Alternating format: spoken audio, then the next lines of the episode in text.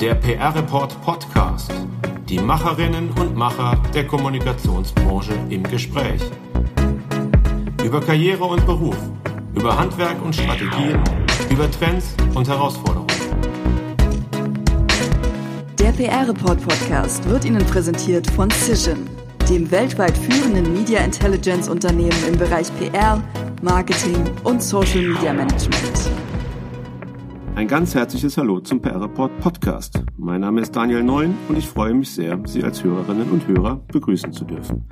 Mein heutiger Gast ist nicht nur einer der ganz erfahrenen Köpfe im deutschen Agenturgeschäft, sondern jemand, der quasi alle Seiten des Kommunikationsberufs aus eigener Anschauung und aus eigener Tätigkeit kennt. Er hat beim WDR volontiert und war bei der Nachrichtenagentur Reuters. Später war er Pressesprecher, Kommunikationschef und Marketingchef auf Konzernseite. Danach hat er ein paar Jahre lang für die Agenturlegende Kotes und Klebes gearbeitet und sich dann vor mehr als 20 Jahren mit seiner eigenen Agentur selbstständig gemacht. Hallo im PR Report Podcast an den Gründer und CEO von Compassion. Herzlich willkommen, Alexander Güttler. Ja, vielen Dank, dass ich heute dabei sein darf. Wir freuen uns sehr. Herr Güttler, das jüngste Umsatzranking für die PR-Agenturbranche ist da. Das Ranking wird jedes Jahr von unseren Kollegen vom PR-Journal erstellt und diesmal zeigt es in Corona-bewegten Zeiten deutliche Verschiebungen. Was hat Sie an den Zahlen am meisten überrascht? Ja, überrascht ehrlicherweise jetzt so gar nichts, wenn ich das so sagen darf. Was ich wahrscheinlich wie alle schade finde, dass wir noch eine Reihe von, von Network-Agenturen haben, die diesmal nicht dabei sind. Persönlich denke ich aber, dass das so ein klein wenig auch dem geschuldet ist, dass jedes Mal, wenn man neues Reglement und Regime einführt, es zu so ein paar Diskussionen, Brüchen etc. kommt.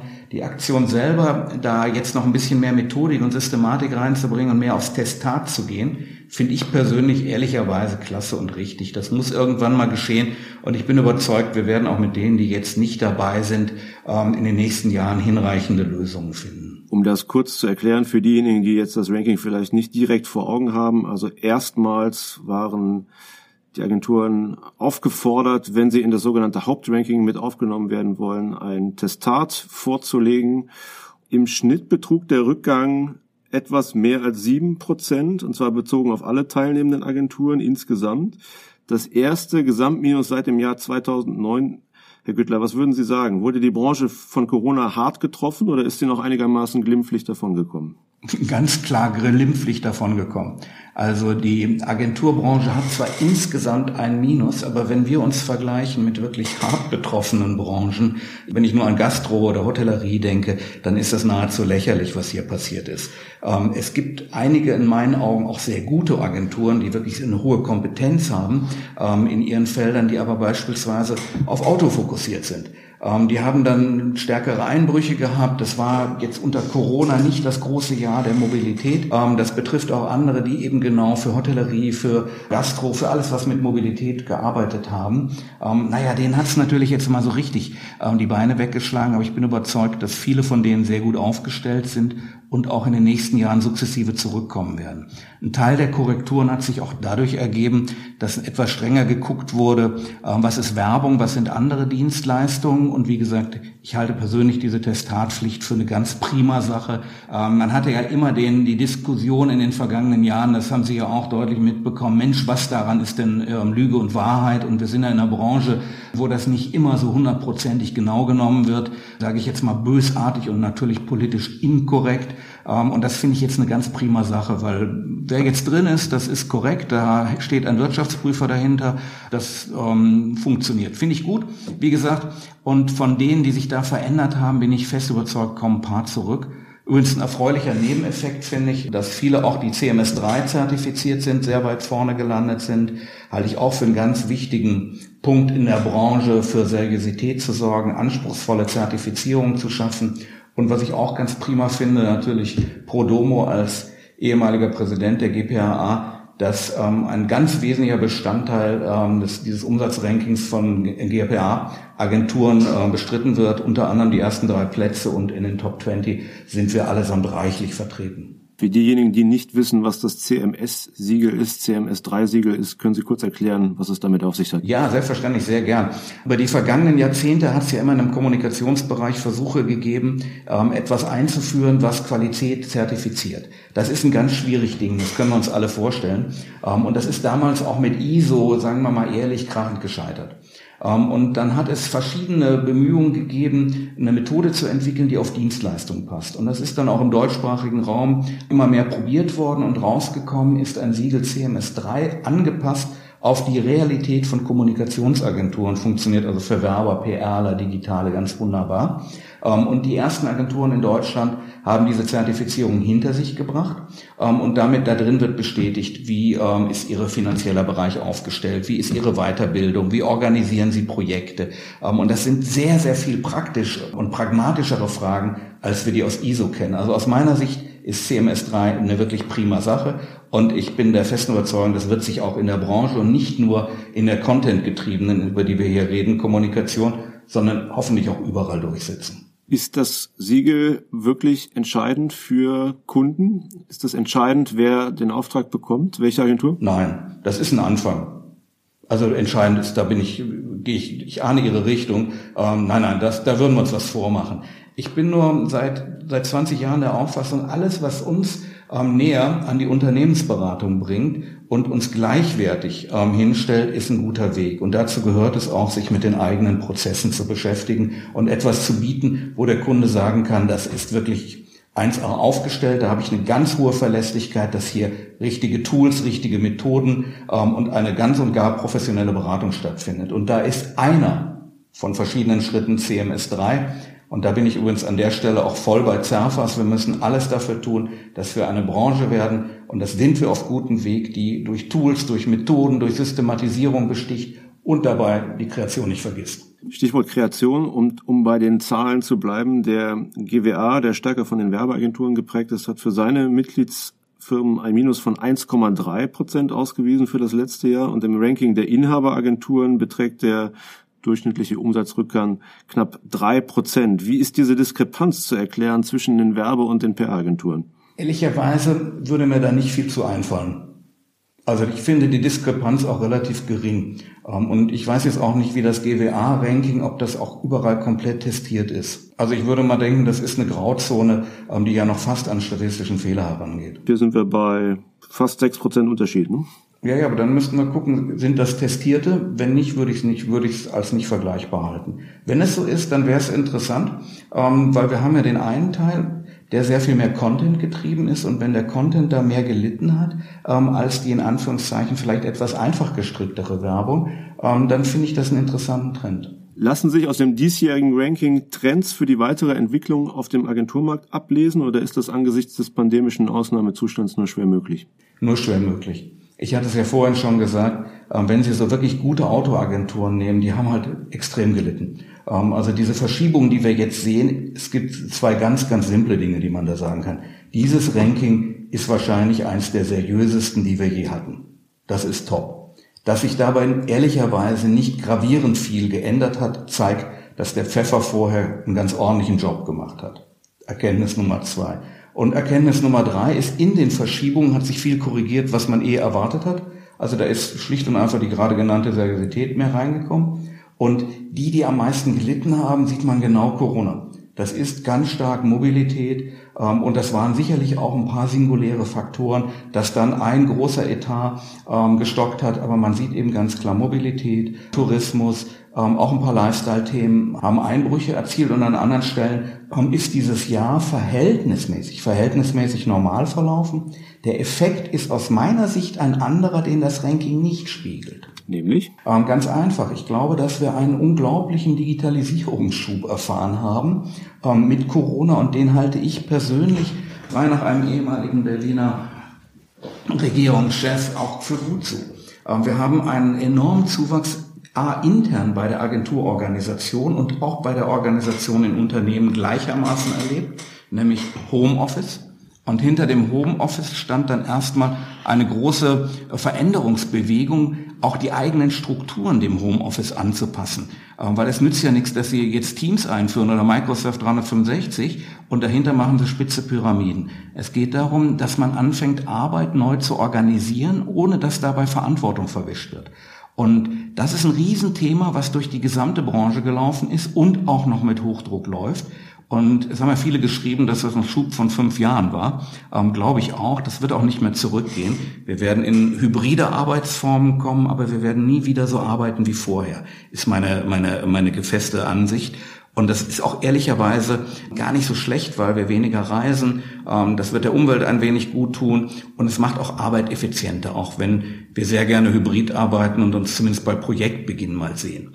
Und der andere Punkt ist eben nach außen gerichtet, ähm, hat sich Kommunikation ganz zentral verändert. Ähm, dass wir, wenn wir die Leute nicht sehen, ja gezwungen sind, beispielsweise deutlich mehr Bewegtbild einzusetzen, viel mehr Animationen, viel mehr Formate, die auch Entertainment-Charakter haben. Ähm, und da ist, glaube ich, auch ein riesen Professionalisierungsschub passiert, ähm, der uns, insofern überraschen mich ein klein wenig dann doch die Zahlen der Werber. Ich glaube, dass das eigentlich ähm, den Content-getriebenen und auch mit Bewegtbild und mit Entertainment äh, versierten Agenturen sehr nutzen müsste. Also uns hat es auf jeden Fall einen Schub gegeben und wir haben eine ganze Reihe dieser, dieser Formate umgesetzt, wie Sie sie früher aus einer Fernsehshow beispielsweise kennen. Ich würde gerne kurz nochmal bei dem Corona-Effekt auf die Zahlen im Ranking ähm, nochmal eingehen. Compassion sehr stabil unter den Top 20, Wachstum 6,5 Prozent auf rund 7,5 Millionen Euro. Hatten Sie damit vor einem Jahr gerechnet? Denn da waren Sie, glaube ich, in Kurzarbeit. Ne? nee, ehrlicherweise, ähm, als Corona begann, hatte ich für einen Moment ehrlicherweise schlicht Angst. Also wir saßen da und haben uns überlegt, Mensch, das ist ja übel. Und dann kam genau das, was wahrscheinlich einigen passiert ist, wir bekamen Absagen. Und zwar genau dort, wo wir schöne Events vorbereitet hatten ähm, und all diese Dinge. Und dann sind wir, hatten ungefähr einen Einbruch 20, 25 Prozent, haben das mit einer ganz kleinen Kurzarbeit auch ausgeglichen, mehr oder minder, und sind dann auch nach drei Monaten auch schon wieder komplett mit allen draußen gewesen. Wir waren auch nur mit einem Teil der Mitarbeiter und eben, wie gesagt, sehr geringen Prozentarbeitssätzen drin ähm, und hätten nie gedacht, ehrlicherweise am Anfang, dass das ein gigantischer Upswing im zweiten Halbjahr wird. Wir haben sehr viel inszenierte Formate gemacht, wir haben extrem viel Bewegtbild gemacht, wir haben sehr viel Animationen gemacht, ähm, wir haben sehr viel Unternehmensberatung gemacht.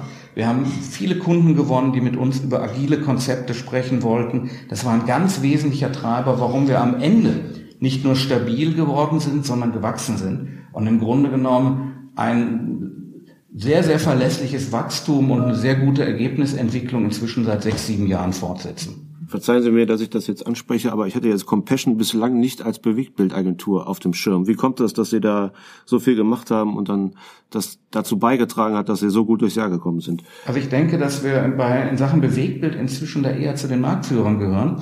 Das hat einen ganz simplen Grund. Wir haben vor inzwischen viereinhalb, fünf Jahren uns eine kleine, aber sehr feine Fernsehproduktion, die also für den WDR, für die ARD, für andere Private auch produzieren, gekauft haben die inzwischen bei uns komplett integriert. Und dann haben wir eine Reihe von Kollegen, die aus dem, aus dem Fernsehen und der Formatentwicklung kommen. Also die, die wissen, wie man so ein Format entwickelt, wie man daraus auch dann eine YouTube-Soap macht. Und das hat uns einen ganz anderen Move gegeben. Wenn Sie gucken, letztes Jahr haben wir alle Preise abgeräumt mit der Beauty Summer School, eine Art ähm, Heidi Klum-Geschichte für Friseure, wo wir also so eine Wettbewerbe hatten und in einer klassischen Websoap den, den besten Friseur Deutschlands gesucht haben, etc. Das geht also von hoch unterhaltend bis sehr ernsthaft technologische Animationen, die zeigen, wie bestimmte Techniken sich entwickeln und das können sie halt nicht mit einer einzigen Explosionsgrafik so gut überbringen, wie wenn sie daraus tatsächlich einen Film machen und sich das Ganze äh, gegebenenfalls auch dreidimensional langsam entwickelt. Wie läuft 2021? Bisher ehrlicherweise besser. Also wir, wir haben keine Angst momentan vor irgendwelcher ähm, mangelnder Beschäftigung oder vor Kurzarbeit, ganz im Gegenteil. Wir glauben, dass wir das Jahr gut toppen können. Und wie gesagt, gerade der Bereich, Sie wissen ja, seit 2005 ähm, haben wir eine eigene Orga-Beratung, die hat durch das Thema Agilisierung, wie verändert man auch Vertriebsstrukturen, ähm, wenn ich äh, virtuell tätig bin oder wenn ich in hybriden Welten tätig bin, was muss ich da anders machen? Das hat uns einen weiteren Schub gegeben und ist für uns neben der, neben dem Thema Kampagne, neben dem Thema Bewegtbild, neben dem Thema Entertainment und Inszenierung ist die Unternehmensberatung für uns inzwischen ein ganz, ganz veritabler Punkt geworden. Ähm, wir bauen das auch weiter aus und wollen auch unsere agilen und lateralen Erfahrungen ähm, da weitergeben. Das klappt ziemlich gut ähm, und ich denke, wir werden da auch in diesem Jahr noch ein paar Akzente setzen. Mhm. Agilität ist dann das nächste Stichwort oder die nächste Überleitung zu meiner Frage. Ich erinnere mich an ein Gespräch mit Ihnen vor circa fünf Jahren. Damals haben Sie mir von einem Traum berichtet, nämlich den Traum von der selbstorganisierenden Agentur. Wie nah sind Sie diesem Traum gekommen? Naja, jetzt muss ich mal überlegen, wie viel PR oder Ehrlichkeit. Also in den letzten fünf Jahren haben wir da sicher bei auch diverse Fettnäpfchen nicht ausgelassen bei dem, bei dem Versuch dieser Agilisierung. Da, wo wir heute stehen, ist es tatsächlich selbstorganisierend. Also man kann sagen, der ist ein Stück weit erreicht. Allerdings ist es so, wenn Sie sich auf solche Strukturen einlassen, und das gilt in meinen Augen für Unternehmen beinahe jeder Größe, müssen Sie damit leben, dass jeden Tag Fehler geschehen. Dieses System, was wir haben, funktioniert inzwischen sehr gut. Wir haben es inzwischen als Beratungsprojekt in sechs, sieben verschiedenen Kundenprojekten auch in ganz unterschiedlicher Form angewandt. Das klappt ausgezeichnet, weil es eben agil mit Kontrollmöglichkeiten ist und weil es nicht ähm, so ein blindes Scrum, Kanban, Design Thinking auf ähm, Unternehmensorganisation übertragen ist, sondern extrem viel Pragmatismus, Effizienz ähm, und auch Hierarchien haben sich da durchaus auch hineingerettet, wenn es darum geht, Entscheidungen zu treffen. Also wir haben auch agile Systeme, wo bestimmte Entscheidungen sehr militärisch getroffen werden, ganz klar top-down. Und das ist eben ganz, ganz wichtig. Da gibt es viel Naivität in der Literatur. Also um die Frage noch einmal in einem Satz zu beantworten. Wir sind da, aber die Erkenntnis ist, es wird nicht den einen Tag geben, wo je alles klappt. Was war das größte Fettnäpfchen, in das Sie reingetreten sind? Ähm, dass ich ganz am Anfang, das ist allerdings sieben Jahre her, ähm, die Mitarbeiter unzureichend mitgenommen habe. Und damit meine ich, äh, wir sind damals gestartet im kleinen Kreis Geschäftsführung und ein paar Führungskräfte. Ähm, und ich persönlich, da fasse ich mich auch in die eigene Nase, will ich jetzt nicht auf die anderen abwälzen, habe ähm, gedacht, Mensch, das werden alle Mitarbeiter so geil finden, weil das so viel Empowerment hat, dass die da mitlaufen bis zum Get-No. Ähm, und wir haben es unzureichend vermittelt und wahrscheinlich auch unzureichend eingebunden. Das machen wir heute in Kundenprojekten total anders. Viele sind eben nicht begeistert mitgelaufen. Die haben geschrien, Mensch, ist ja super, viel Transparenz, viel Eigenverantwortung, aber ich hafte ja dann auch quasi dafür. Ich stehe ja dann auch mitten in der Verantwortung. Und die Antwort ist ja. Die hässliche Schwester der Freiheit ist die Verantwortung. Und du kriegst nur beides zusammen. Und das hatte ich ganz falsch eingeschätzt, dass damit einige Menschen gar nicht umgehen wollen. Wie genau funktioniert das System? Ganz simpel. Bei uns gibt es für jedes Projekt einen Project Owner. Es gibt ein Central Stuffing. Das Ganze läuft inzwischen komplett IT gestützt mit eigenen programmierten Tools, die Sie, wie gesagt, auf jede Professional Service Einheit ähm, anwenden können, wie auch Rechtsanwälte, äh, Wirtschaftsprüfer etc. Sie buchen quasi als PO für, für die, ihr, ihre, ihr Kontingent an Kapazitäten. Jeder PO hat einen Supervisor. Während der PO wirtschaftlich verantwortlich ist, ist der Supervisor meistens ein alter Sack, eine alte Säckin ähm, und ist der strategische Sparringspartner. Dann gibt es noch Mitarbeiter und im Grunde haben wir nur die drei Rollen. Und der Clou ist, im Unternehmensalltag wechseln sie sehr häufig die Rollen. Beispielsweise werde ich sehr gerne eingekauft als Supervisor, weil ich da ganz gute Anregungen anscheinend geben kann. Aber weil ich eine alte Schlampe bin, werde ich nie als PO eingesetzt. Da würden auch alle schreien weglaufen. Ähm, und dann haben wir für Projekte, wo die Kreation eine besondere Rolle spielt, gibt es noch in diesem Dreieck PO, Supervisor und Mitarbeiter noch eine vierte Rolle. Das ist der CD, das ist der für die Kreation Verantwortliche, ganz ähnlich wie in einer klassischen Werbeagentur, wie so beim Jungformat oder auch Serviceplan, weil wir viele Projekte inzwischen haben. Und deshalb war ich vorhin auch ganz am Anfang ein bisschen am Schmunzeln bei den Rankings. Ich kann bei vielen Projekten, die Content getrieben sind, ja fast gar nicht mehr sagen, ist das PR, Werbung, Public Affairs, Content Marketing, weil es so unglaublich ineinander übergeht. Also vier Rollen, die setzen sich immer wieder neu zusammen. Central Stuffing buchen auch über ein Programm, wo jeder quasi seine Wünsche ans Universum jeden Freitag eingibt. Es gibt aber unterschiedliche Toni, haben wir auch jetzt in Projekten ganz unterschiedlich geregelt. Und dann ist es nicht so, dass ihr, dass Ihnen die Leute jede Woche weglaufen, sondern sie buchen teilweise durch. Wenn Sie zum Beispiel, ich möchte den Herrn Neuen, den brauche ich übers Jahr betrachtet so und so oft. Ich habe zum Beispiel eine, eine, eine Sendung mit vier großen äh, Bewegtbildshows und ich brauche sie jedes Mal als Autor, dann buche ich sie für das Jahr direkt durch, damit ich nicht nachher Stress habe, weil sie mir woanders weggebucht werden. Und dann habe ich sie zu den Punkten und sie kriegen klares Briefing, arbeiten in ihrer Rolle im Team mit. In einer anderen Rolle sind Sie beispielsweise beim PR-Report sind Sie PO. Das heißt, Sie haben die, die finale Verantwortung. Sie müssen das Budget checken. Sie dürfen nicht zu viele Freie beschäftigen. Sie haben bestimmte äh, Kosten, auf die Sie gucken müssen. Und die POs kriegen bei uns von der Serviceabteilung, also wir verstehen uns auch als GF, nicht darüber, sondern wir sind in der Mitte und Kranz von so kleinen Inseln. Und die kriegen die gleichen Zahlen ähm, zu ihrem einzelnen Projekt wie früher die Geschäftsführer. Das heißt also, die POs sind hoch eigenverantwortlich auch im kaufmännischen Handel. Und zwei letzte Sachen zum Abschluss. Es gibt dazu, das ist nur eins von drei Systemen, die wir standardmäßig benutzen. Daneben gibt es das Mentorensystem ähm, nämlich eine, eine Art der Personalentwicklung, die wiederum hoch individuell.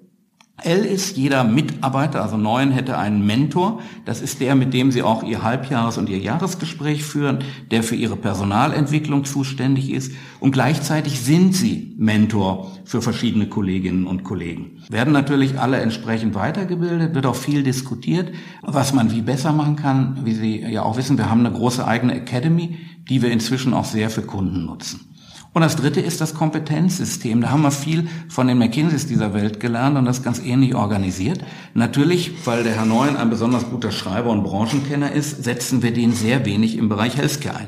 Sie werden automatisch ähm, dort gebucht, wo sie Ahnung haben. Jetzt passiert aber Folgendes. Wir haben ganz viele Kompetenzgruppen. Das heißt, sie wären auch in einer Kompetenzgruppe und versuchen dort, all denen, die häufig in diesem Feld arbeiten, Kompetenz zugänglich zu machen. Bei uns ist die Basis, wie bei vielen auf dieser Erde, ein großes Wiki. Da kommt alles Wissen rein und es gibt für die verschiedenen wichtigen Themenfelder, gibt es jemanden, der im Lead ist. Das könnte zum Beispiel sein, dass Sie 21, 22 im Lead für die Weiterentwicklung redaktioneller Formate sind. Und dann werden Sie sich zwei, drei Leute suchen mit einem ähnlichen Schwerpunkt und werden dieses Thema aufbereiten, darauf auf Stunden schreiben und das dann allen davon Betroffenen in diesen zwei Jahren auch vermitteln, sodass das Gesamtwissen dieser Unternehmenseinheit oder dieser Agentur dabei besser wird. Und diese drei Systeme harmonieren eigentlich inzwischen sehr, sehr gut. Und System 1, damit arbeiten Sie auf jedem Kunden? Nein. Also wir arbeiten damit auf jedem Kunden, aber wir werden, wenn auf den Kundenprojekten, wenn wir zum Beispiel eine Vertriebsoptimierung machen, haben wir aktuell mehrere Projekte in die Richtung, dann nehmen wir immer Teile aus unserem System. Wir setzen das also immer wieder neu zusammen. Wir würden nie ähm, so blöd sein, dass wir glauben, one fits all und den Kunden mit irgendeiner Ideologie überziehen, sondern wir bauen immer neu zusammen. Und da wir inzwischen die verschiedenen Tools dieses agilen und lateralen Arbeiten auch in ihren Schwächen ganz gut kennen, klappt das sehr gut. Wenn der Traum erfüllt ist, der Traum von der selbstorganisierenden Agentur, wozu braucht es dann noch eine Geschäftsführung? Wofür braucht sie, Herr Güttler? Ehrlicherweise, das war ein Teil meines Traums. Ähm, ich wollte immer ein kleines Stück mich selber überflüssig machen. Das ist jetzt ein Stück weit gelungen und was mir, was mich noch sehr freuen würde, ich würde gerne ähm, sehr stark bei uns noch das Thema der Unternehmensberatung weiter ausbauen. Ehrlicherweise, weil es mir gigantisch viel Spaß macht. Und, das mag jetzt komisch klingen, weil es so die beiden Seiten der, der Medaille sind, ich habe auch gleichzeitig einen Riesenspaß an kreativen Kampagnen. Und um die Frage auch noch ganz klar zu beantworten, ich finde es als Führungskraft unglaublich entlastend, wenn ich nicht für jede Sache verantwortlich bin. Wir haben mit Christoph R., das ist der Kommunikationschef von Bosch, in der vorvergangenen Ausgabe auch sehr intensiv über Kommunikation in der Pandemie gesprochen und auch über die Organisation von Arbeit und über New Work wie es so schön heißt. Und er fährt bei Bosch in seiner Abteilung einen Mix aus verschiedenen Organisationsformen. Ich zitiere ihn jetzt.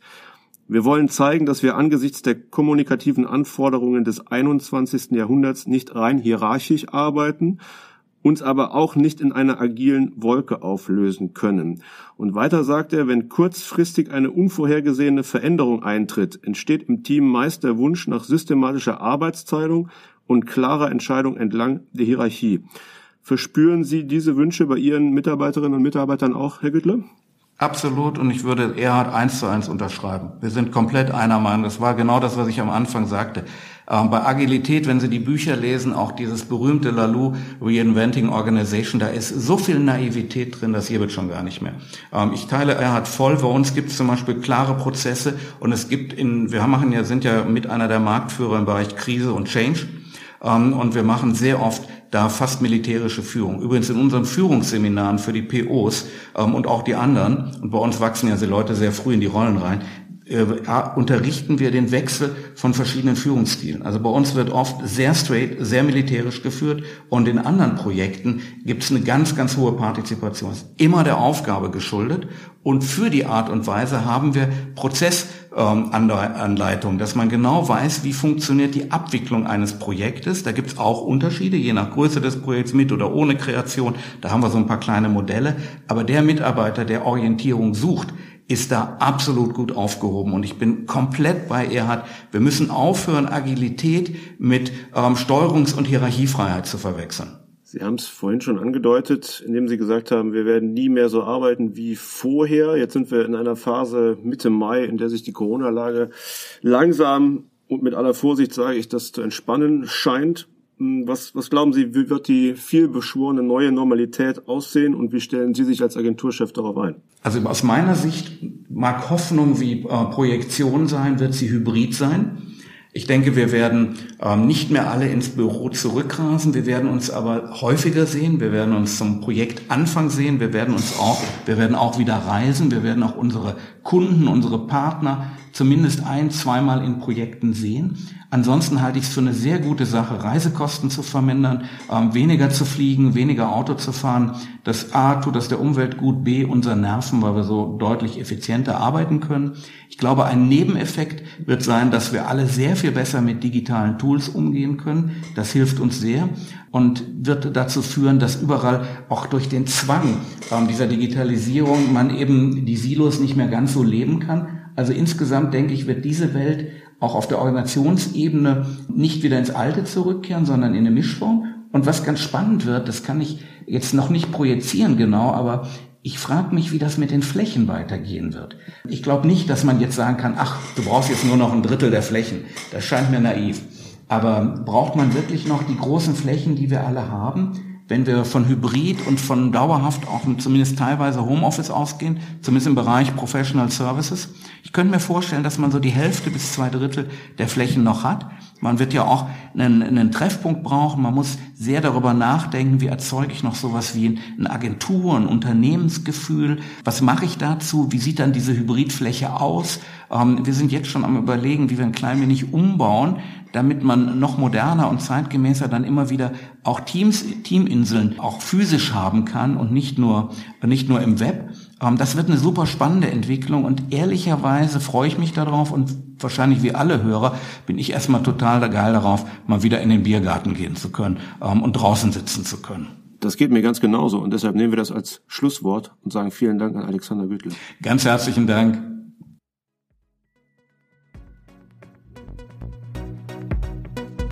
Der PR-Report Podcast wird Ihnen präsentiert von Cision, dem weltweit führenden Media Intelligence Unternehmen im Bereich PR, Marketing und Social Media Management.